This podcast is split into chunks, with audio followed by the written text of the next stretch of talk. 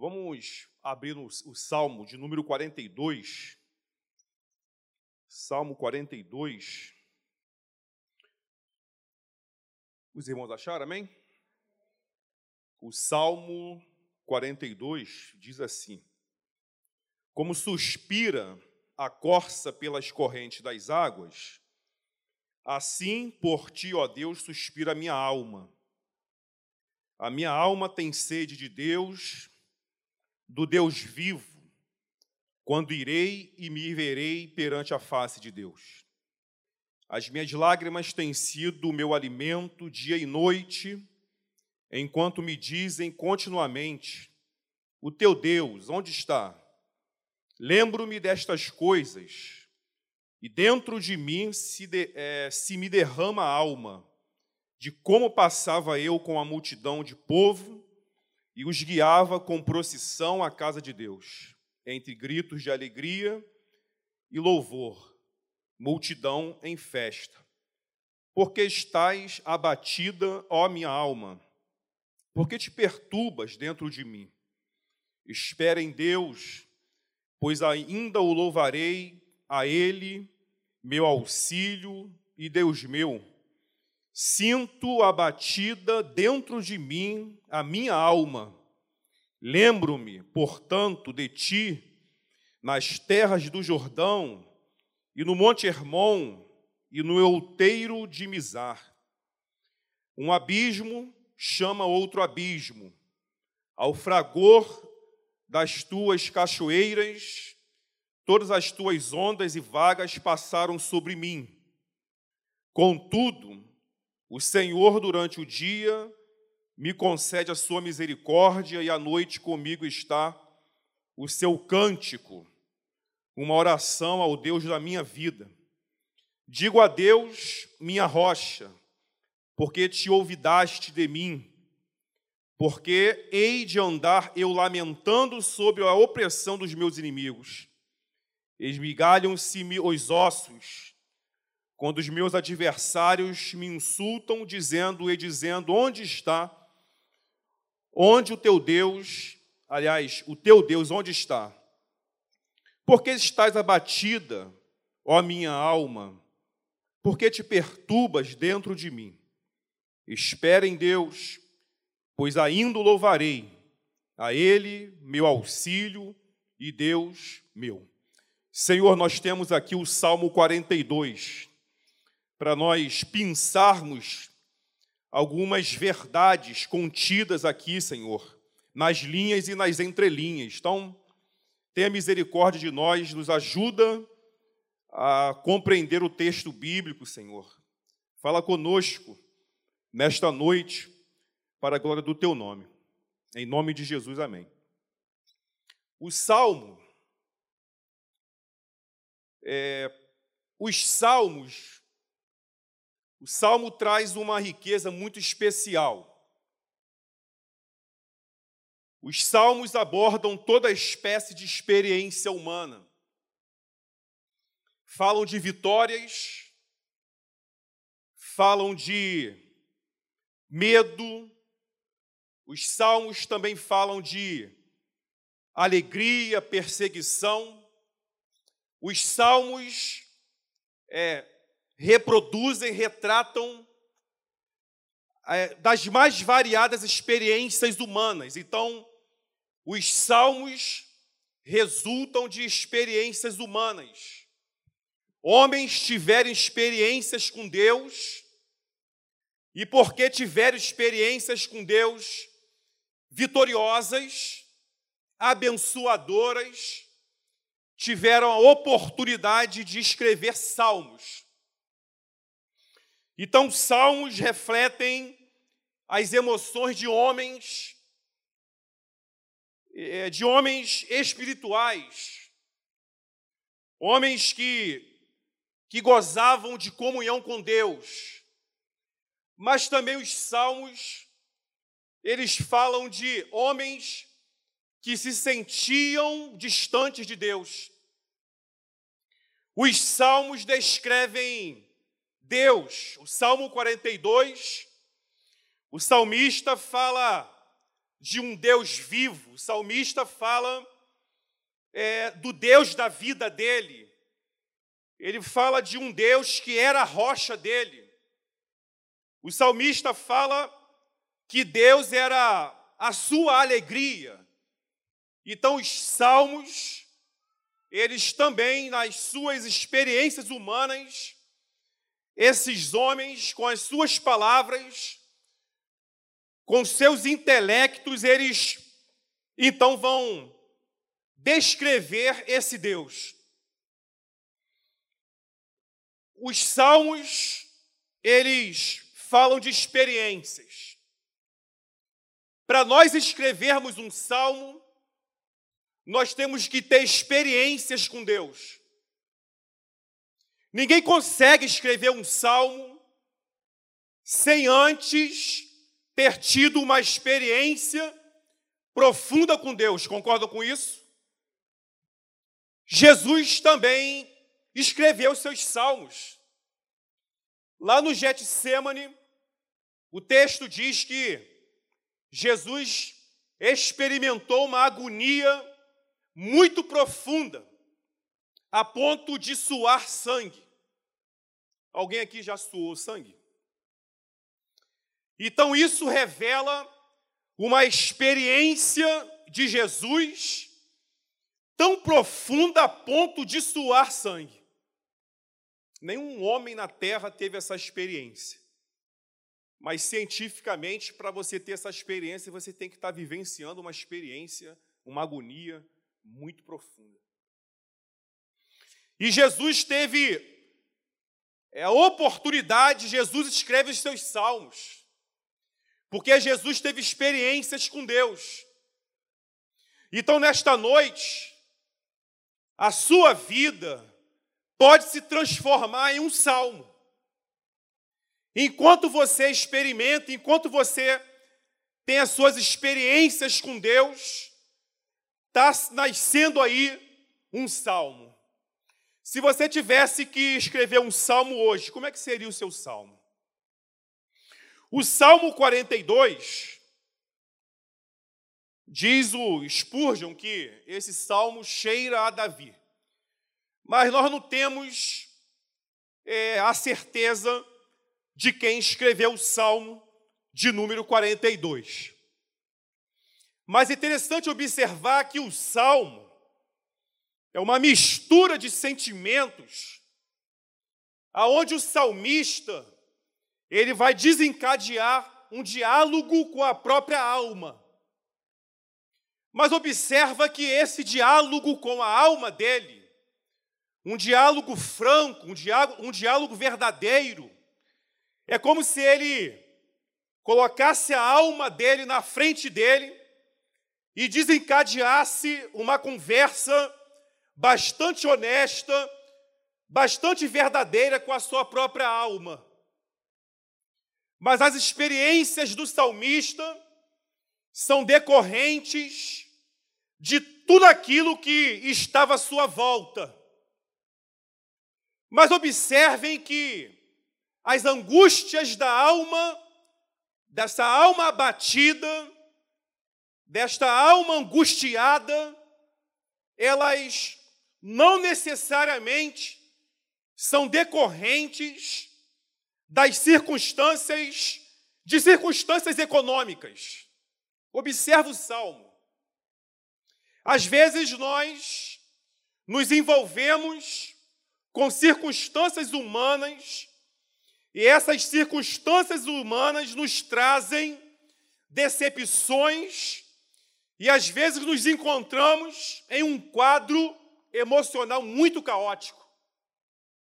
Mas observem que o que está levando o salmista a este quadro de angústia não é uma dívida. Não é uma dívida. Não é uma enfermidade. O salmista, do verso 1 ao verso 5, nós vamos observar que o salmista ele deseja Deus. Ele vai falar no verso 1: como suspira a corça pelas correntes das águas, por ti, ó Deus, suspira minha alma. Os salmos, meus irmãos, eles vêm acompanhados de um processo de paralelismo. Então o salmista está fazendo um paralelo. E ele está dizendo que que assim como a corça, a alma dele suspira, por ti, ó Deus, suspira a minha alma. Na Palestina, em alguns lugares, havia, em certos lugares, é, um processo de, de água encanada,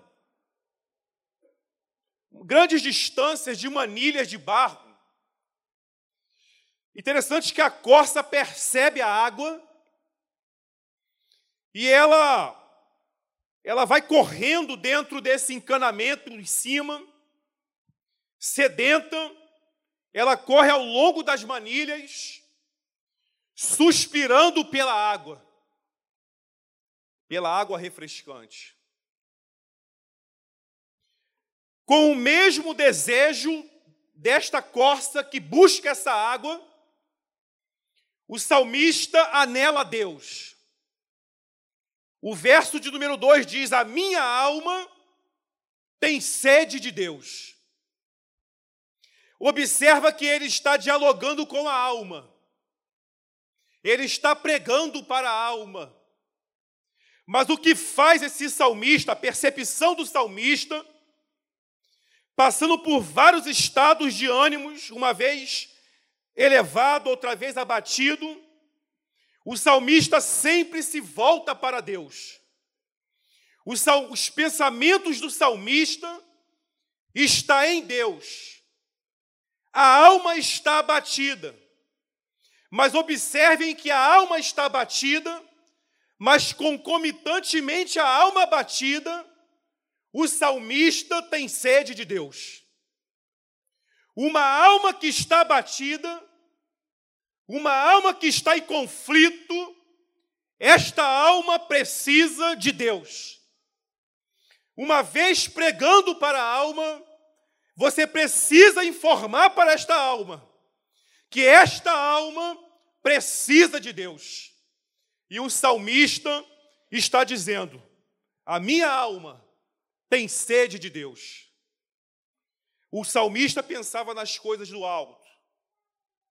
Observem que o salmista, envolvido por aqueles sentimentos, a alma do salmista deseja a Deus.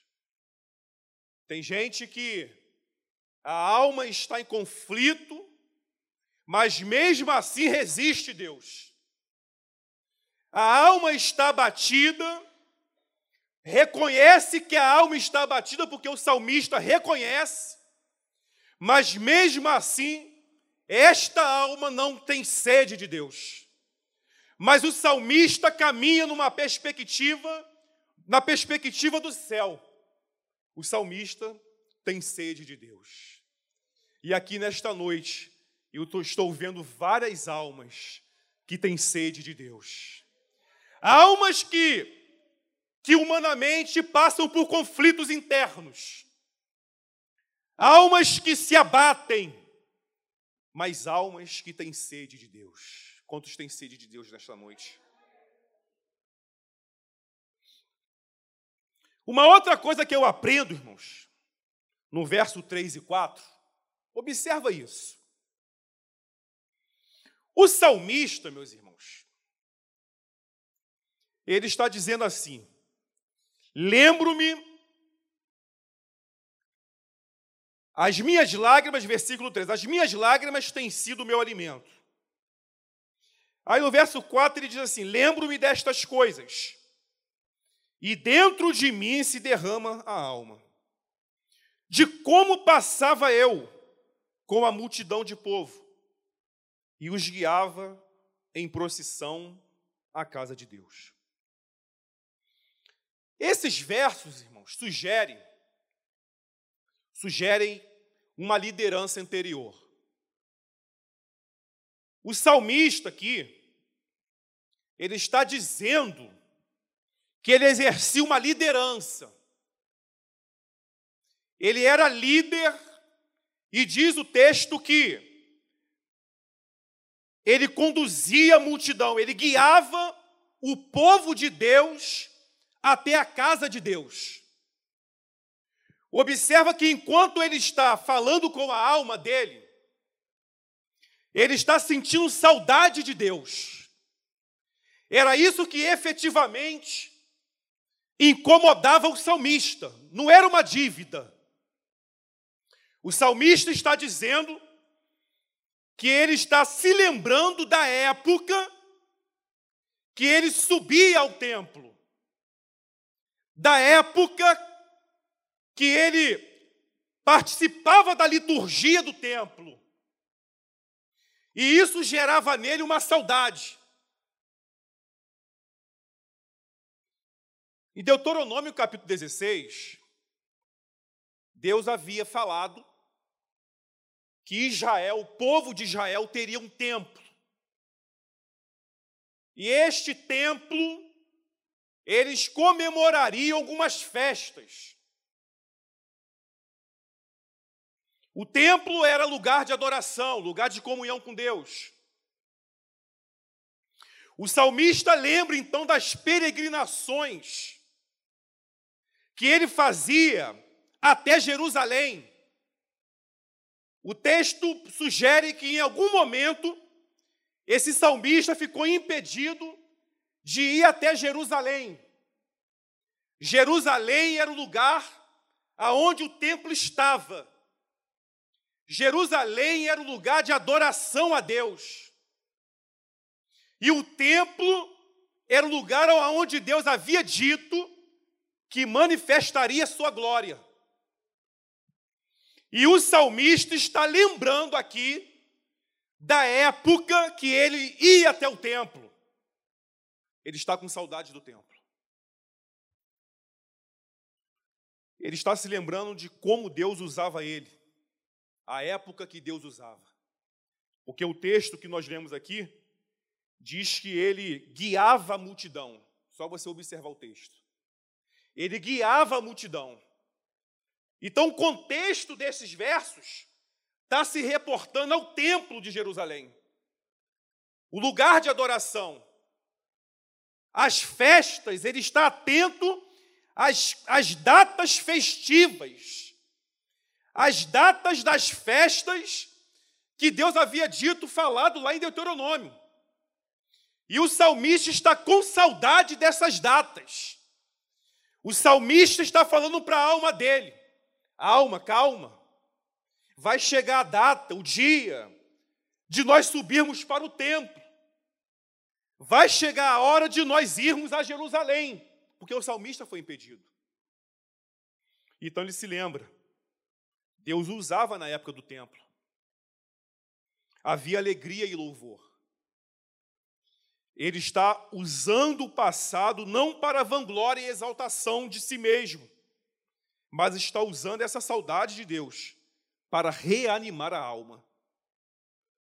Ele está usando a saudade de Deus para reanimar a própria alma. Ele não está usando o passado para se vangloriar da época que Deus usava. Ele está usando o passado justamente para reanimar a alma. E Deus está falando com você nesta noite. Use o passado para reanimar sua alma. E o salmista está se lembrando aqui da época que ele buscava Deus. O salmista valoriza o templo. Era o lugar que Deus havia falado que habitaria. Por isso o salmista está de olho na próxima celebração. Por isso que o salmista valoriza o templo. Porque o templo é lugar aonde Deus manifesta o seu poder. E o templo era algo que fazia parte da teologia do salmista. O salmista entendia que o templo era importante. Deus está dizendo: valoriza o templo. Por que, que eu devo valorizar o tempo, alma? Porque eu serei glorificado e lá habitarei. Deus propôs manifestar o seu poder no templo. Hoje você é esse templo, habitação de Deus. O templo da ideia de relacionamento com Deus. Fala para a sua alma, seja templo nesta noite. Porque templo é lugar de habitação de Deus. O salmista está falando do templo de Jerusalém. Mas nós hoje somos templo. Então fala para a sua alma nesta noite. Seja templo. Mas por que a alma vai perguntar por que, que eu tenho que ser templo? Porque o templo, assim como na teologia do salmista, é lugar de adoração a Deus. Templo é lugar aonde Deus cura pessoas. Templo é lugar aonde Deus cura almas. Templo é lugar aonde Deus cura pessoas enfermas. É no templo que Deus manifesta a sua glória. Então fala para a sua alma nesta noite, seja templo. Seja templo de Deus. É isso que o salmista está nos ensinando. Alma, seja templo. Não templo físico, mas o templo que é você. Quantos querem ser templo nesta noite? É. Seja templo nesta noite, porque se você for templo, Jesus vai habitar dentro de você. É o que o salmista. Aí o salmista está com saudade do templo, da época que Deus usava ele no templo. Mas agora o templo somos nós. Você é a habitação de Deus. Deus quer entrar em você hoje, né? Deus quer morar dentro de você. Imagina, pastor, Deus morando dentro do indivíduo. Quando Deus mora dentro do indivíduo, o seu vocabulário muda. Quando Deus mora dentro do, do templo, a pessoa é diferente. Ela se comporta diferente. Ela olha para as angústias da vida e percebe que tem um Deus que cuida dela ela olha para as turbulências do Brasil e ela olha com uma perspectiva de que Deus pode fazer, porque ela é templo, Deus está dentro dela. E se Deus mora dentro dela, ela tem esperança, ela acredita, ela tem fé, ela reconhece que a alma está batida, que tem inimigos à sua volta, mas ela prega para a alma e diz: alma, porque estás abatida? Espere em Deus. Eu ainda o louvarei. Então fala para sua alma guardar. Porque Deus tem um tempo. Deus não depende do tempo, mas ele usa o tempo. Então o salmista está dizendo para a sua alma: alma, aguarda, alma. Você está ansiosa? Espere em Deus então observe que o salmista, ele reconhece que está batido, vivendo um conflito, mas o salmista tem uma fé inabalável. Interessante, né? O salmista, ele está abatido, mas ele consegue pregar para a alma dele. Ele fala para a alma dele com toda a fé: espera em Deus. E aí ele fala das experiências dele. Espere em Deus, porque ainda o louvarei. Que experiência, né? Por isso que eu falei no início, salmos são as experiências. E sem experiências com Deus, você não consegue escrever um salmo. E nesta noite, Jesus quer junto com você escrever um salmo. Lá no salmo vai estar as turbulências, vai estar lá a alma batida, mas vai estar lá no salmo também as vitórias, as portas abertas, as curas, porque o salmista só escreveu porque ele foi vitorioso em Deus.